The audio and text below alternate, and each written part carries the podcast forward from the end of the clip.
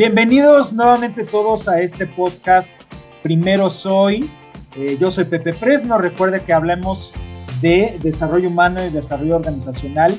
Y hoy tengo un invitado muy querido por mí. Estudiamos juntos la primaria, la secundaria. Eh, una persona que, que ha sabido hacerle en la vida, que le han tocado un poco de todo. Él es Alberto Pilatowski. Amigazo, ¿cómo estás? Muchas gracias por recibirme en tu casa. Alberto vive en Cancún. El pobrecito está ahí en la terraza de su casa con alberca en, Bermudas. Alberto, bienvenido a este programa que es también tuyo. Muchas gracias, Pepe. Qué gusto. Nos hemos visto en algunas ocasiones. Hace poco en tus viajes a Cancún, que también andas por, por estos lugares en el paraíso. Y bien lo, bien lo dices Sí, soy muy afortunado, le doy gracias a Dios y a la vida de estar en, Cancún. Afortunadamente eh, vivimos en un lugar espectacular. Este, y como bien lo comentas, con altas, con bajas, pero ahí vamos y vamos muy bien. Muchas gracias. Padrísimo. Gracias por pues el espacio, Pepe.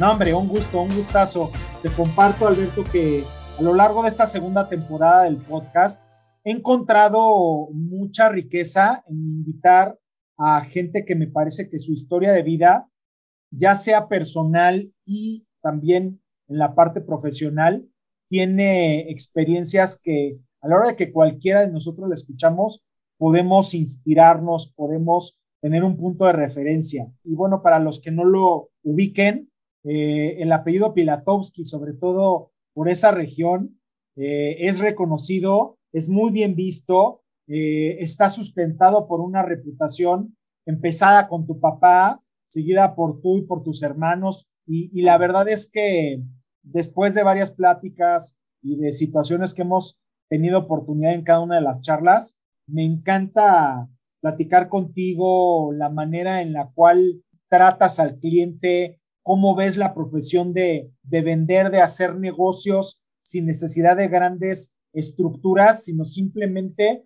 siguiendo tu intuición, haciendo lo que te gusta, ¿no? Y dándole con todo. ¿no? Entonces, esa es la parte que me llamó muchísimo la atención y de ahí a que me, aventara a invitarte, decirte, vente, platiquemos un rato. Gracias, Pepe. Fíjate que sí, efectivamente, eh, por destinos de la vida, eh, me vine a vivir a Cancún hace ya casi 10 años. Eh, yo trabajaba en Torreón, tenía una fábrica de mármol. Lamentablemente, pues, por temas de género organizado y demás, tuve que, que emigrar. Mis hermanos ya vivían en Cancún, me dijo, no, y Alberto, no te metas, no te metas a Cancún, ni menos con los hoteles, porque es una mafia, no te van a pagar, no es que, y que tengo que hacerle caso a mi intuición. Mi intuición es visualizar, emprender negocios y sobre todo vender. Entonces, así fue como empezó esta, este, esta segunda parte de, mi vida profesional, por así decirlo, y, y, una hermosísima etapa en mi vida con mi familia, con todos mis seres queridos, para que realmente soy un bendecido un afortunado de, vivir en este paraíso y, trabajar divirtiéndome, que esa es la idea. Honro mi trabajo, me apasiona, me encanta lo que hago y pues de rebote vivir muy, pero muy contento. Claro. Este, ¿qué te Cuéntanos un poquito de tu historia, o sea, un poquito nada más de tu trayectoria, qué estudiaste, así rápidamente antes de, haber llegado a este paraíso. Bueno, pues a ti te conocí, mi, mi querido Pepe, desde la primaria, bien lo dijiste hace rato, en el Instituto México Ahí estudié primaria, secundaria, también en el instituto y eh, preparatoria en el CUM, la prepa del instituto, ¿no? Eh, a partir de ahí me fui un rato al ITAM, me quise salir del ITAM porque siempre fui muy emprendedor de negocios y en el ITAM no te dejaban ni respirar para estudiar. Entonces estudié ahí un rato y dije, esto no es para mí, sinceramente lo digo, y acabé en Libero. Y en la Ibero estudié administración de empresas muy contento, muy satisfecho. Me dio la oportunidad de estudiar y de al mismo tiempo trabajar, hacer negocios. Este, y desde ahí empecé eh, en esto, ¿no? Eh, tuve luego una especialidad en finanzas y ahí empezó mi vida profesional. Empecé a trabajar en un despacho de contadores, eh, de auditores externos para Coopers and Lybrand. Mm. Roberto Casas en ese entonces, que me negreaban increíble. No tienes, me pagaban nada, man. acaba pagando más de gasolina, yo creo que, que, de lo que me pagaban, pero finalmente este, aprendí muchísimo. Esa es la, la más grata, el más grato recuerdo que tengo de, de, ese despacho.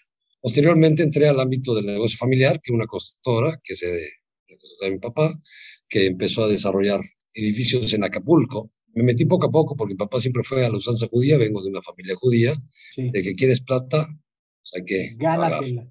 Empecé desde abajo, no creas que dijo, ya llegó el, hijo del jefe, vámonos hasta arriba. No, no, no, desde hasta abajo, ¿no? Poco a poco empecé a crecer y los mismos empleados en una constructora grande, pues me empezaron a reconocer por los méritos que tenía dentro de la empresa, no por quién era, ¿no? Era uno más. Y aprendí muchísimas cosas. Después de ello, pues dije, pues es momento de, de volar solo. Este, y se presentó la oportunidad de entrar a un negocio de mármol en Torreón, Coahuila. Imagínate entrar a un negocio de, mármol realmente que es de abolengo, del tatarabuelo, del chasno, del bisabuelo, ¿verdad? y llega un chilango a Torreón, digo, ¿qué hago? Yo estaba muy, muy, muy chavo en ese entonces, pues me rodeé de gente inteligente en cada una de las áreas, y la verdad es que eh, hicimos un, un, muy buen negocio. Me costó mucho tiempo llevarlo a, lugares muy importantes, estuvimos exportando a, a Medio Oriente, a, Estados Unidos principalmente, llegué a tener mi, mi, oficina en Houston, y lamentablemente por, por temas de seguridad tuve que emigrar. Y como te comentaba hace rato, no hay mal que por bien no venga. O sea, lo que yo en ese momento vi como la pesadilla más grande de, mi vida, se convirtió, la verdad, en, en, el, en una bendición. Porque si no hubiera sido por eso, no me hubiera venido a vivir a Cancún. Aquí vivía ya mis hermanos. Vine para Cancún y de ahí empecé, ya empecé. Y, y gracias a Dios ahorita tenemos una comercializadora, negocios propios que venden productos y servicios a, a, a la industria hotelera.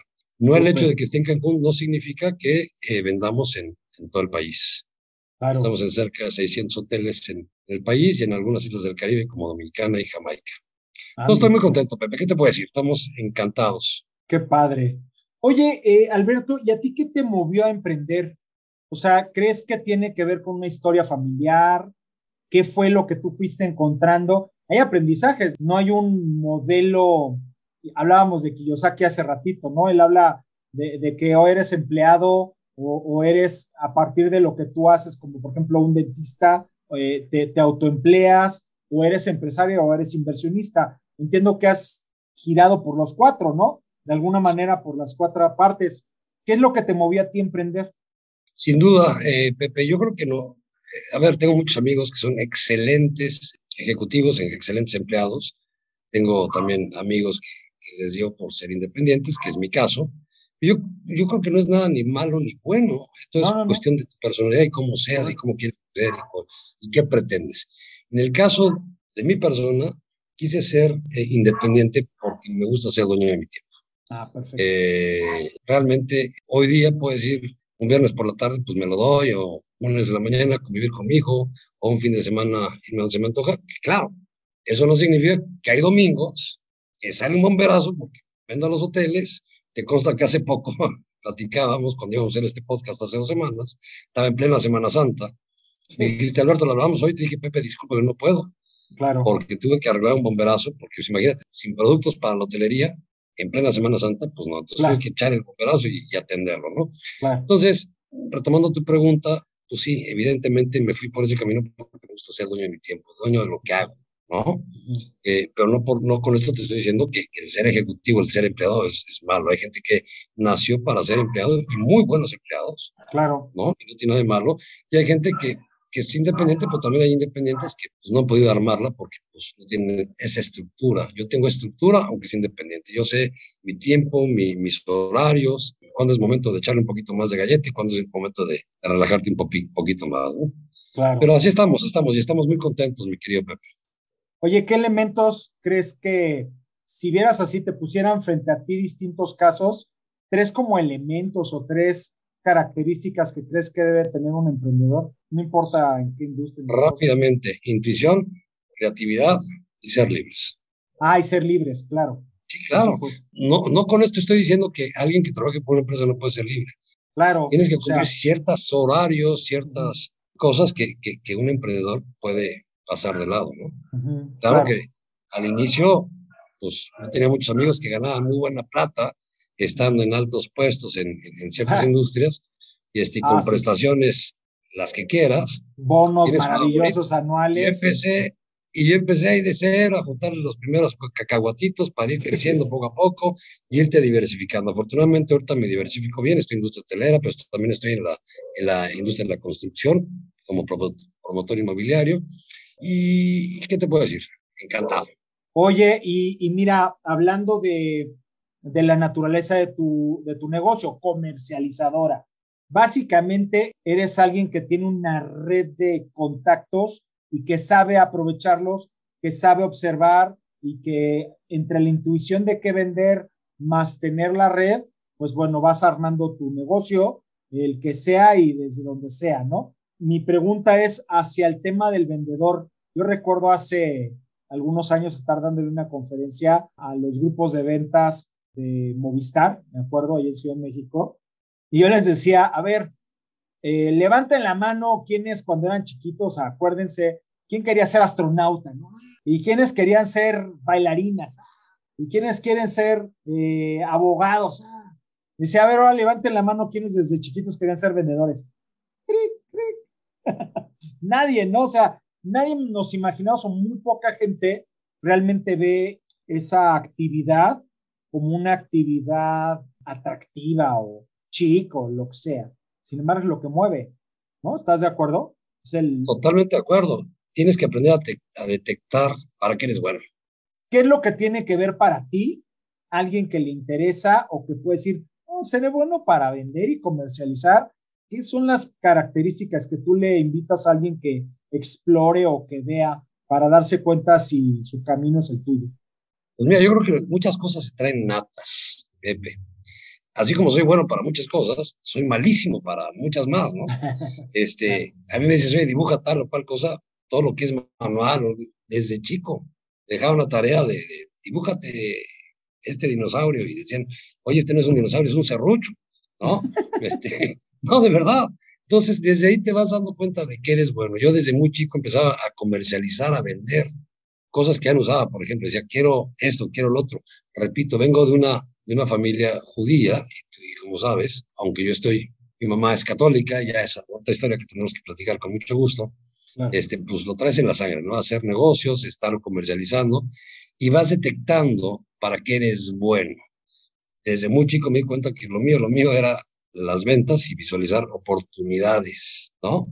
Y es una, una cosa que no empieza de la noche a la mañana, hay que ir sembrando, hay que ir trabajando, no hay nada gratis en la vida. Y afortunadamente tengo el, gran ejemplo de, mi padre, quien quiero muchísimo. Un tipazazazo.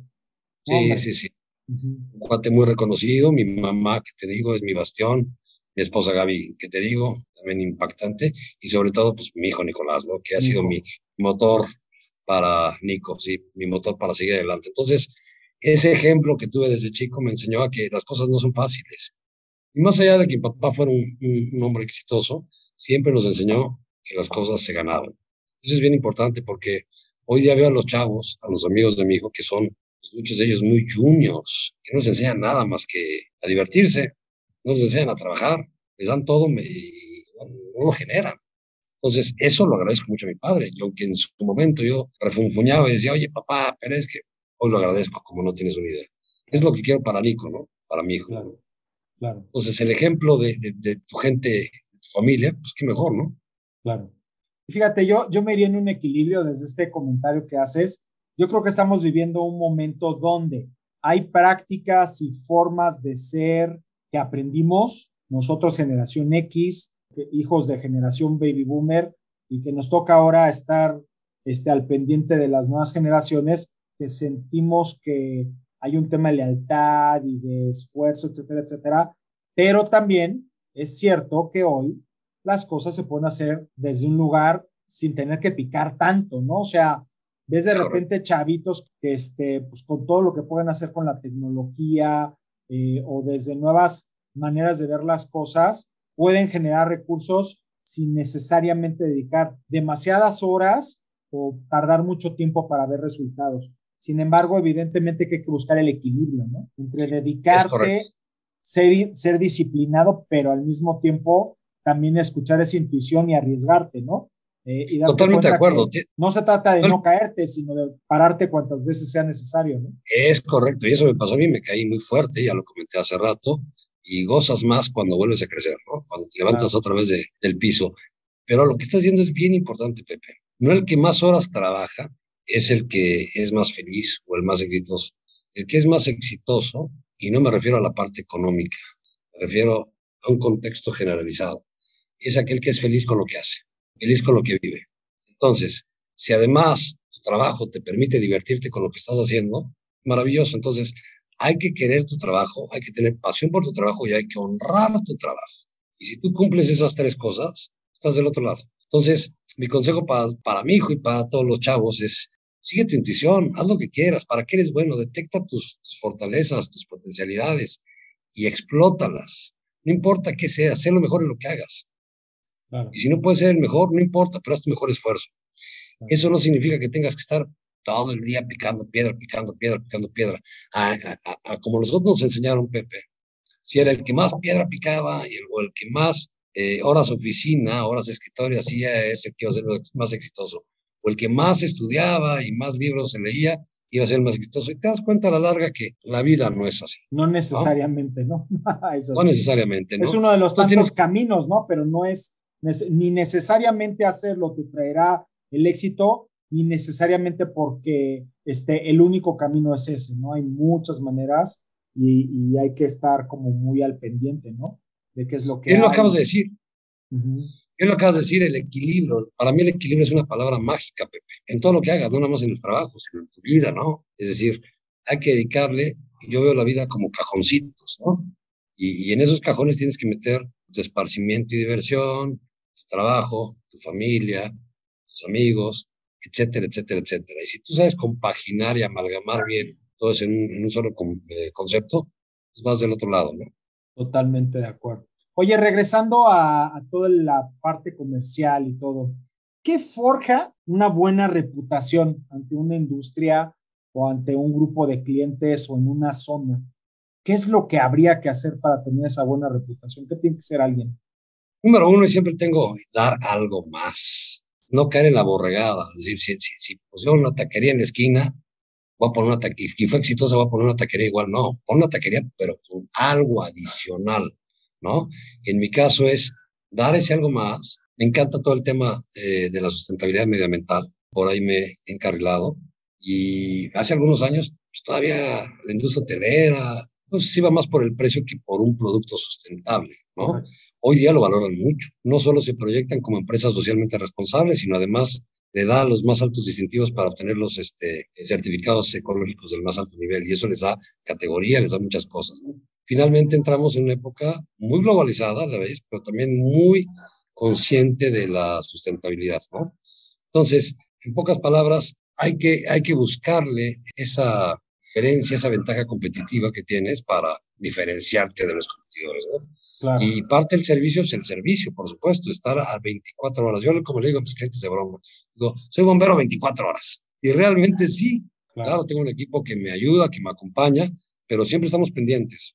Tú sabes que los médicos, los doctores, de repente hay un, enfermo del corazón, pues, está de vacaciones, son los... Aquí, en el tipo de producto que, los productos que venden los hoteles, si no esos productos no hay operación. Entonces, hay que estar pendiente siempre. Y eso lo valora mucho el cliente, ¿no? Sí, y para los que nos están escuchando, si estás hablando de 600 hoteles aproximadamente. Aproximadamente 600 hoteles en, en, México país, más algunos otros en las islas del Caribe. Bueno, pues entonces seguramente alguno de ustedes cuando ha ido eh, a cualquiera de las grandes, eh, se ha hospedado en alguno de los grandes hoteles, ha tenido un producto de Alberto que son las llaves, las llaves electrónicas o ahora este tema de los de las pulseritas que te abren y que te hacen y que todo, ¿no? Y que, que además de todo buscas sean sustentables y que buscas tener ventajas competitivas desde compras adelantadas, estrategias que te permitan diferenciarte de tu, de tu competencia, ¿no? En mi caso manejo mucho stock y hablas de las, en el caso de las llaves, vendemos, digo, tengo una canasta de 12 productos o servicios que suministramos actualmente a la industria hotelera eh, pero donde más tenemos presencia efectivamente en las llaves, en las tarjetas, llaves de habitación, o en los brazaletes, ¿no? O pulseras. Quiero hacer un paréntesis ahí. Hablo de Rodrigo Ibarra, Rodrigo mi socio, que es un tipazo. Es un consejo que puedo dar. No solo es qué negocio poner, o, sino con quién lo haces. ¿Con quién? va a ser tu compañero? Porque realmente, así como escoges a, tu compañero, tu compañera de vida, en caso estoy encantado con mi compañera, con Gaby, mi compañera del alma, y esa me, es mi, mi, soporte, pero también la parte del negocio. Afortunadamente la relación que llevo con Rodrigo es ejemplar, estupenda, nunca tenemos un sí o no. Podemos discernir, podemos tener diferentes puntos de finalmente conciliamos. Nunca ha faltado un peso, nunca ha faltado lealtad, nunca ha faltado honestidad y entrega. Y eso te hace una hermandad, una serie de cosas pues, maravillosas, ¿no? Y eso te hace crecer. Una confianza plena, ¿no? Sí quiero hacer este paréntesis y de verdad es un consejo que lo digo, es con quién te asocias. Hay negocios que en el papel suenan muy bonitos, claro. ¿no? Pero cuando realmente lo llevas a, la práctica, si tu socio o tus socios, tu socia, no es compatible contigo, pues el negocio lo más seguro es que no prospere lo que tú quisieras, ¿no? Claro. Y en este caso también soy un gran afortunado, mi querido Rodrigo. Claro. Fíjate que me, ahorita que te escucho, eh, recuerdo anoche veía en TikTok una, este, un videito de Simon Sinek, que es uno de los, de los autores que sigo, y decía esto y me encantó, me dice, mira, los clientes son personas, tus empleados son personas, los dueños de las empresas son personas. Quien no entiende las personas y, y sobre las relaciones humanas difícilmente va a poder lograr el éxito, ¿no? O sea, no se da cuenta, no le presta atención, difícilmente va a encontrar por dónde. Entonces, justo eso estamos hablando, ¿no? Una buena reputación tiene mucho que ver con lo que uno da, con, con este servicio y todo, pero entender y honrar también esas, esas relaciones, eh, darle lo mejor y bajo las mejores circunstancias. Por supuesto. Mira, te comenté alguna vez, Pepe, que, que efectivamente la, la, fuerza de ventas que tenemos es importante, la logística es, es, es, muy buena, pero lo más bonito es cuando te cae un cliente porque viene recomendado de... Ah, es maravilloso, claro. Porque eso además de que te cae una posibilidad económica adicional, eh, el sentimiento que tienes de, haber captado un cliente por recomendación de alguien más te hace sentir que estás haciendo las cosas bien, que vas por el buen camino. te lo dicen y es muy reconfortante, muy, muy bonito cuando te dicen eso, ¿no? Y la verdad es que gran parte de los clientes que tenemos hoy en día es por recomendaciones. Sí, es, maravilloso. Llegar a esos puntos es miel sobre hojuelas, ¿no? Y, yo aquí, por ejemplo, una historia que me contaste la última vez que hablamos, que yo andaba ahí ah, pues visitando un cliente mutuo a Taffer, ¿no? Este, recuerdo que me hablabas de esta situación con la, la persona que te, que te, habló de la Asociación de Hoteles, ¿no? No sé si me, si me permites contar la historia, un poquito más, un poquito menos. Lo que me decías es, recibes una llamada de alguien que no conoces, que te habla de la Asociación de Hoteles Nacional, ¿no? Que es muy lógico. Yo, yo que viví en Cancún, recuerdo tener relación con la Asociación de Hoteles de Cancún, de, este, Playa del Carmen, de, ¿no? pero, pero que te hablaran directo de, de, la, de la nacional y, era algo así como eh, estar buscando como hacer ahí una iniciativa para, para sugerirle a la gente proveedores de calidad y, y esta chava lo que dice es, oye, quiero hablarle a, y eres de las primeras personas a la que le llamo, porque al preguntarle a distintos hoteleros y en distintos lugares, escuché tres, cuatro, cinco veces el nombre Alberto Pilatowski, ¿no? Entonces dije, ese cuate tiene algo, hay que hablarle, ¿no? Fíjate que eh, es una historia pues, que te llena el alma y te impulsa a seguir adelante. Claro. Y te refuerza que vas bien. Es eh, la presidenta de, de, la Asociación Nacional de Hoteles. Y me habló y me dice, oye, pues pedí, no voy a decir eh, nombres de, de, hoteles, pero cadenas importantes. Y llegué y pedí nombres de proveedores de bienes o servicios que, que fueran proveedores cumplidos, con los tiempos de entrega, en el servicio y demás. Me dice, y casualmente te repetiste. Entonces, eh, el hecho de estar repetido por cadenas muy importantes que reconozcan tu trabajo, sin ser un COMEX o sin ser una marca nacionalmente conocida, pues es algo muy, muy interesante. Me dice, y eso me encanta. Ya le conté mi historia, lo que estoy platicando un poquito más a fondo, este, y me dice, es que quiero que tú lleves a cabo el congreso que vamos a hacer para, para todos los hoteleros del país, ¿no?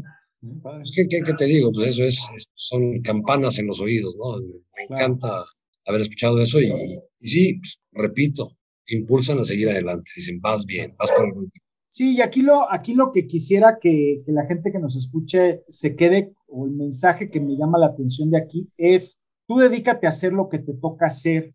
Yo escuchaba en una charla que le di a una empresa de pinturas eh, hablando de innovación y estábamos hablando de cultura organizacional, yo les decía, hacía parafraseando un, una TED Talk, cultura es aquello que hacemos cuando nadie nos ve.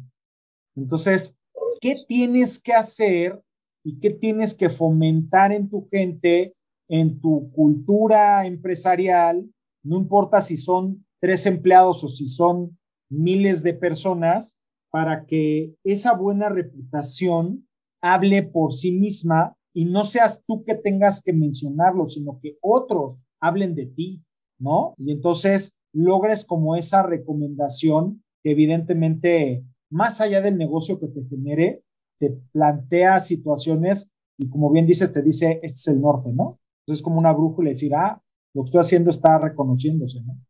Claro, el compromiso, la honestidad, la lealtad.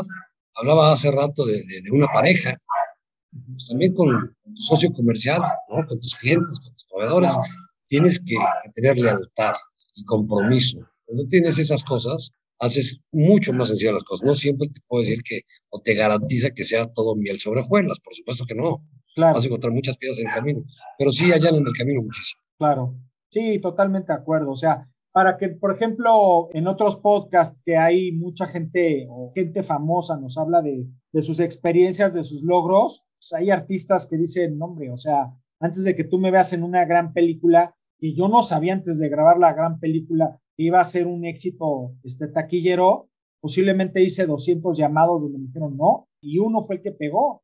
Entonces, el escuchar, ah, claro, 600 hoteles, pues cuántos te dijeron que no, cuánto tiempo algunos llegaron en abrirte la puerta, decir, bueno, pues mira, este, ahí mándame una prueba y de repente, pum, ya ahorita estamos viendo un éxito. ¿Cómo en tu caso eh, administras esto, este, este éxito?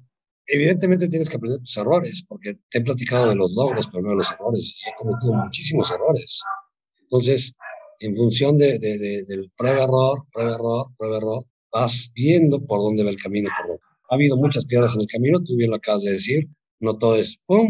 Han sido muchos años de trabajo, este, de compromiso, de lealtad a tu sociedad, a tu persona y a tus clientes. Así vas a ir aprendiendo cosas que te van permitiendo cada vez ser mejor. Entonces, el hecho de tener 600 hoteles, evidentemente nos hicieron de un día para otro, ¿no? Y sobre todo al inicio, al inicio, pues cuando llegas, ¿quién es la vieja Inés a tocar en un hotel? Pues, ¿Cuál es tu experiencia? Y, platícame. bueno, pues es, complicado, ¿no? Claro. Pero pues haciendo las cosas bien y con este apellido que tengo, que te digo que. Pues, no se olvida fácilmente. No se olvida. Si hubiera hecho las cosas no mal. Sánchez, no esperes. Uf, Sí, no, no, si hubiera hecho las cosas mal, pues evidentemente en un mes hubiera estado eh, decapitado, muerto. Pero afortunadamente me ha ayudado para bien. Gracias a Dios. Oye, y en ese equilibrio y en ese ser humanos y tener aciertos y tener este, desencantos, me gustaría hacer un ejercicio que te comentaba antes de arrancar que quiero empezar a buscar como claves que se vayan repitiendo con distintas historias, y es la primera vez que lo voy a hacer contigo. Eh, quisiera que hiciéramos rápido eh, un FODA personal y profesional para quienes no lo tengan registrado. FODA es un ejercicio que se hace identificar, son las siglas, ¿no? De fortalezas, oportunidades, debilidades y amenazas. Las dos primeras son fuertes, son como mi parte positiva, mi parte de fuerza. Las otras dos son como la parte, pues, que sopesa y que te dice, ah, caray, aquí tengo que prestar atención. Me gustaría que solamente una, o sea, ¿cuál es así? Tu F, vámonos de uno en una, ¿cuál es tu fortaleza más importante que tú ubicas en ti como persona y como empresario. ¿Te parece? ¿Hacemos el ejercicio? Claro. Venga, a ver, fortalezas. Fortaleza como persona, honestidad. Venga, claro. Persona, como, como empresa, compromiso y servicio. Ándale. Luego, eh, la oportunidad, producto sustentable. Como, como persona, estar en Cancún, en esta zona de oportunidad que es hermosa. Encontraste el paraíso y no nada más como un buen lugar, sino para desarrollarlo. E, ese es un auténtico Blue Ocean que conoces perfectamente todo el término, que ya tendremos otra, otra charla donde podamos platicar del, Blue Ocean, ¿no? Es identificar perfectamente dónde está la oportunidad de, del negocio, ¿no? Este, debilidad, por supuesto, como persona que soy, no me abro tan fácil, no con cualquiera, eh, contigo me abierto, por supuesto, con mi familia, pero me cuesta mucho trabajo de repente eh, abrirme de capa, soy sociable, muy sociable, pero me cuesta mucho trabajo de repente abrirme de capa con, cualquier persona. ¿no? Okay. Este, debilidad como empresa, pues evidentemente siempre competidores que te hacen mosca. Pero pues no lo veo tampoco como una debilidad porque pues si haces las cosas bien, estás del otro lado. Es lo que hay, ¿no? Dicen por ahí. Y amenazas como persona, no tengo realmente, no, no, no tengo. Soy feliz con lo que hago. Me iré o partiré de este mundo cuando tenga que partir. No, no es ninguna amenaza. Y como negocio, redundando lo que contesté en la pregunta anterior, bueno, en, las debilidades, pues eh, la competencia, ¿no? Pero cada vez este mundo está más globalizado, no hay problema, estamos confiados de que si, hacemos las cosas bien vamos a llegar más arriba todavía. Oye, ahorita hablando de, este, de diferenciadores, eh, tú ya con tu experiencia de tantos años, tanto como empresario como inversionista, si hoy alguien te ofrece un negocio y te llama la atención, ¿dónde es el primer lugar donde le sugieres a un nuevo inversionista? Ahora sí que invertir, me refiero dentro del, del proyecto. Hay quien dice no en tecnología, en un buen abogado, en tal. O sea, ¿dónde, dónde tú, tú sugieres si es así como el, tú apuntala a esto y seguramente vamos mejor que nadie? ¿Pero a qué te refieres? ¿En qué, en qué área o en qué segmento? Pues en qué área o qué cosas sientes que una, cualquier proyecto en general en un principio tiene que apuntalar, ¿no? Desde como inversión, saber que ahí métele tu foco, tu recurso, tu tiempo para diferenciarte. Pero yo como invitando a alguien o alguien que me invita a mí, porque es muy Alguien que te invita a ti y que dice, órale, me late, es un buen servicio, es un buen producto, pero vámonos diferenciando de este lado. O sea, ¿dónde sugerirías meterle así fuerte? Primero voy a hacer un breve paréntesis, porque entiendo que te preguntas con jiribilla, mi querido Pepito. no, pero te voy a hacer un paréntesis. Y siempre se lo he dicho a mi gente, a mis mejores amigos, a mi familia. Y yo para hacer un negocio con alguien que me invite, siempre le invito a comer. Siempre. No en una oficina, no, no, vamos a comer. Porque la manera en que le hable a un mesero, la manera que le hable al ballet parque, la manera que Te va a hablar es donde la gente saca realmente su verdadero yo si la gente es déspota, prepotente, etcétera, etcétera, con un mesero, no le entro. Así es el mejor negocio. Así es el mejor campo de oportunidad. No le entro.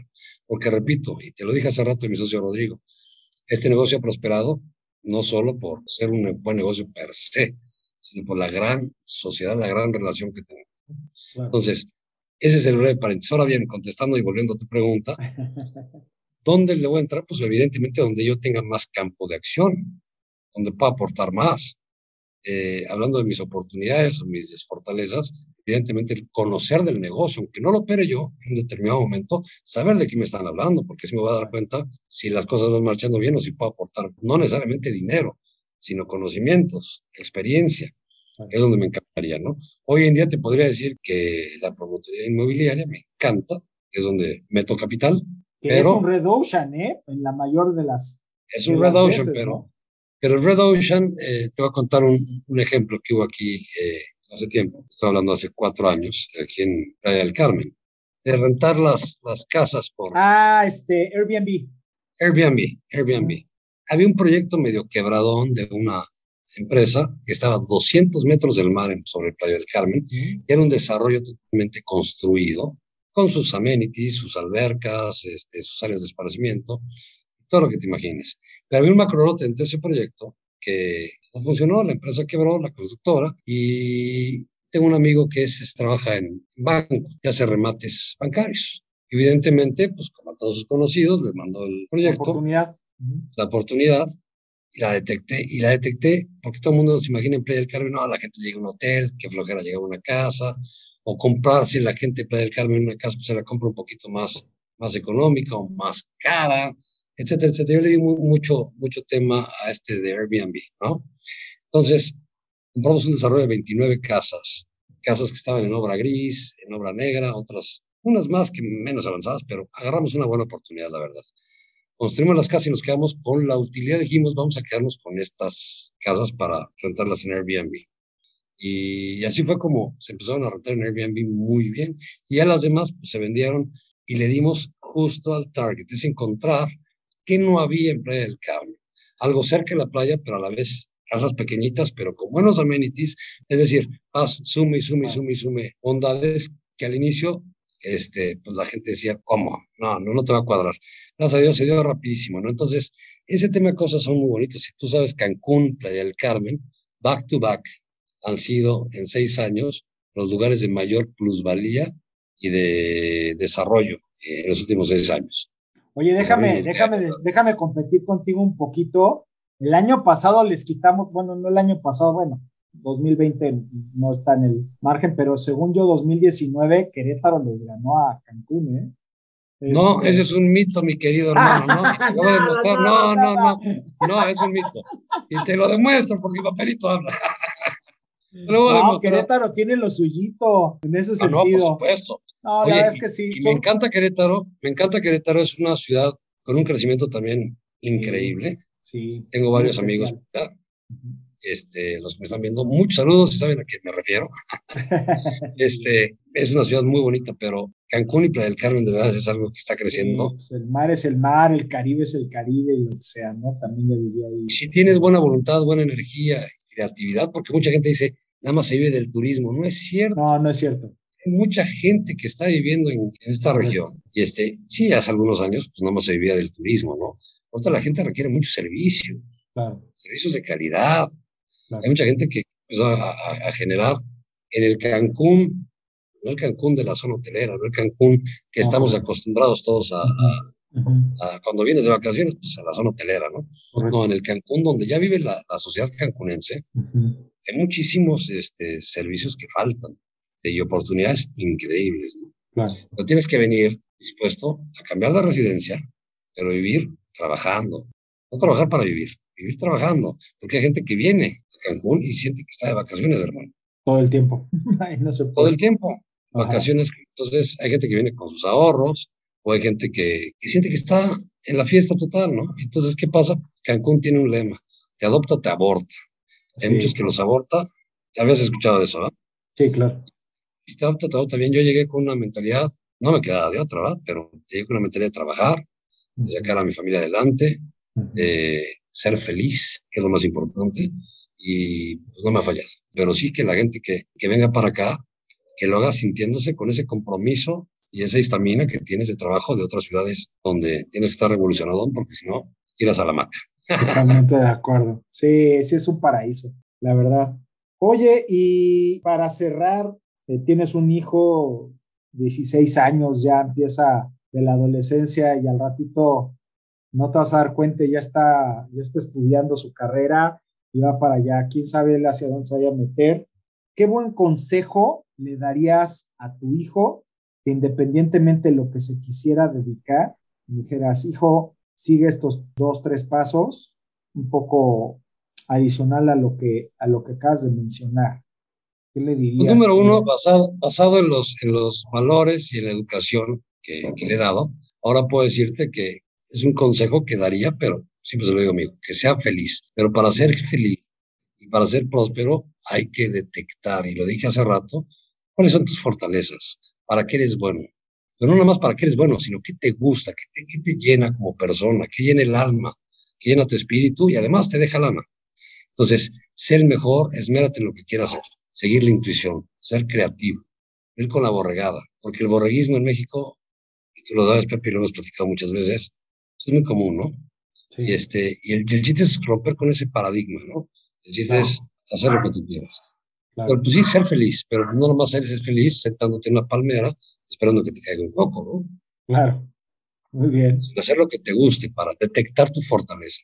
Claro, muy bien. Oye, pues, John, ahora sí te cedo a ti el micrófono y te digo algo más que quieras hablar o algo que quieras compartir o que quieras preguntar y que sientas que desde donde estamos hablando podemos ayudarle a la gente a ir más allá? Mira, de las, de las más grandes es que cuando tú puedes ver muy oscuro el panorama, no siempre pienses que ese es el caos, ya no de ahí no sales. Al revés, puede ser una premonición o algo que te jale algo maravilloso. En esa ocasión, cuando me pasó esto en el norte del país, con el crimen organizado, dije, este es mi fin, tanto tiempo que le metí a este negocio, ta, ta, ta, ta, ta, para nada. Si no hubiera pasado eso, no hubiera estado en el paraíso, siendo próspero, siendo feliz, entonces, ese es un, buen consejo de verdad, que la gente no se deprima porque ves que la gente, como se dice por ahí, se achicopala porque no tiene, eh, se, esmera, trabaja y no tiene buenos frutos, que sigan buscando lo que quieren y que sigan su intuición, porque eso los va a hacer grandes, los va a hacer grandes, a lo mejor no económicamente de, o instantáneamente, pero pero los va a enriquecer, los va a llenar el alma, los va a hacer felices. Y es mucho más sencillo, porque siempre va aparejado, ser feliz con lo que tienes, ¿no? Claro. Y si llegas muy alto, pues que mejor. Totalmente de acuerdo. Si eres, infeliz en el día a día, ay, qué flojera, ya me desperté, tengo que ir a trabajar. Yo al revés, me despierto y digo, qué padre, otro día más, doy gracias. Me encanta a mí eh, decretar cosas. Creo que alguna vez platicamos de temas un poquito más espirituales. Este, soy mucho del decreto y, la gente que me da mala vibra, pues simplemente no la pelo. Y las cosas que me dan buena vibra o buena energía, porque aprendí a detectarlas, porque es un ejercicio. Bienvenido. Este, pues ojalá mi vida, y si no, no pasa nada, ¿no? Pero siempre decretar lo que quieres. Y de verdad que da muy, muy buenos frutos. Pero ser feliz, despertarte desde el segundo uno, con ganas de hacer bien las cosas, con ganas de ser feliz y brincar todos, todos los obstáculos que ya será materia de otra charla que tengamos, ¿no? Más espiritual, que brincado. Y no solo a nivel porque ahorita hablamos un poquito más de, del tema empresarial, pero del tema familiar. Eh, han sido piedras en el camino muy fuertes. Esas piedras me han hecho más fuerte. Claro. Me han enseñado muchas cosas. Me han dado muchas enseñanzas. Y eso me fortalece y me da más fuerza para seguir adelante. Yo, yo sumaría a todo esto que acabas de decir, que me encanta, que hay que aprender a truquear la mente, nuestra, nuestro pensamiento Imagínate que esto que estás hablando, alguien que se encontrara en un mal, mal momento, en vez de pensar en caos, piensa en crisis.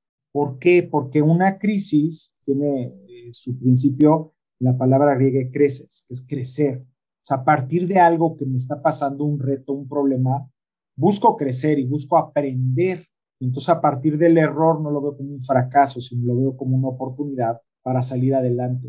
Y tiene que ver. Una enseñanza y son decisiones al final. ¿Qué decido ver? ¿No? Todos tenemos caídas y fuertes en la vida, todos. Pero lo único que no puede ser en la vida es caerte y quedarte lamiendo las heridas. Llegar a que te apapachen, llegar a que te consientan y te digan, pobrecito, no, no, no, no. Que levantarte y salir adelante y aprender de lo bueno y de lo malo que hiciste. Y mira, y se vale, y las emociones no hay buenas y malas, son emociones y son como termómetros, ¿no? O sea, para mí es como los sabores, más bien, ¿no? O sea, uno me sabe dulce, otro me sabe amargo, pero eso no quiere decir que sea bueno o sea malo. Simplemente dedica el tiempo, ¿no? O sea, hay que llorar una pérdida, llórala, pero ponle tiempo. O sea, lloro hoy, me pongo hasta posiblemente la guarapeta en mi vida, este, se acabó y mañana sigo adelante. ¿No? O sea, no se trata de negar nuestras emociones y nuestros estados de ánimo, ni el enojo, ni la tristeza, ni la decepción. Simplemente verlas, decir, va, ok, gracias, que dejo, soltar y seguir adelante. Sacar lo positivo, aprender de lo negativo y fluir.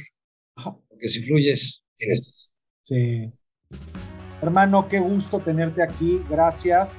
Te reconozco por el respeto que generas por las historias, por dentro de ese éxito, compartir desde la humildad, desde lo tuyo. A mí me hace sentir que lo tuyo es mío, de alguna manera, que este, es grato estar cerca, compartir, eh, invitas a, a, escucharte y no te deseo más que bendiciones y más, más éxitos. Espero que tengamos más y más experiencias en esta nueva fase de vida, este, que, que nos volvemos a reencontrar. Brindo por ello te felicito y te agradezco, te agradezco que abras las puertas de tu casa para estar aquí, aunque sea así en distancia, platicar contigo, que siempre es una delicia. Mándale un abrazo fuerte a tu padre, a Roger, tu hermano, y nos vemos pronto. Espero estemos echando un, mezcalito y hay una buena Por supuesto que sí. Como debe de ser, mi querido Pepito, y este, gracias a ti por el espacio, a tu auditorio. Este, yo sabes que soy un fiel seguidor de, de tus podcasts este, y encantado, encantado. Cuando quieras ya tenemos eh, oportunidad de platicar de otros temas más espirituales, de, otro tipo de temas que platicamos. Te mando un fuerte abrazo. Gracias, igual. Nos estamos viendo en la próxima. Pásenla bien y simplemente aprendan a verse primero ustedes y hacer las cosas identificando qué es lo que tienes y buscando cómo ir más allá, cómo dar más allá de ese 100% para verdaderamente diferenciarte disfrutando de la vida. Nos vemos en la siguiente. El soy.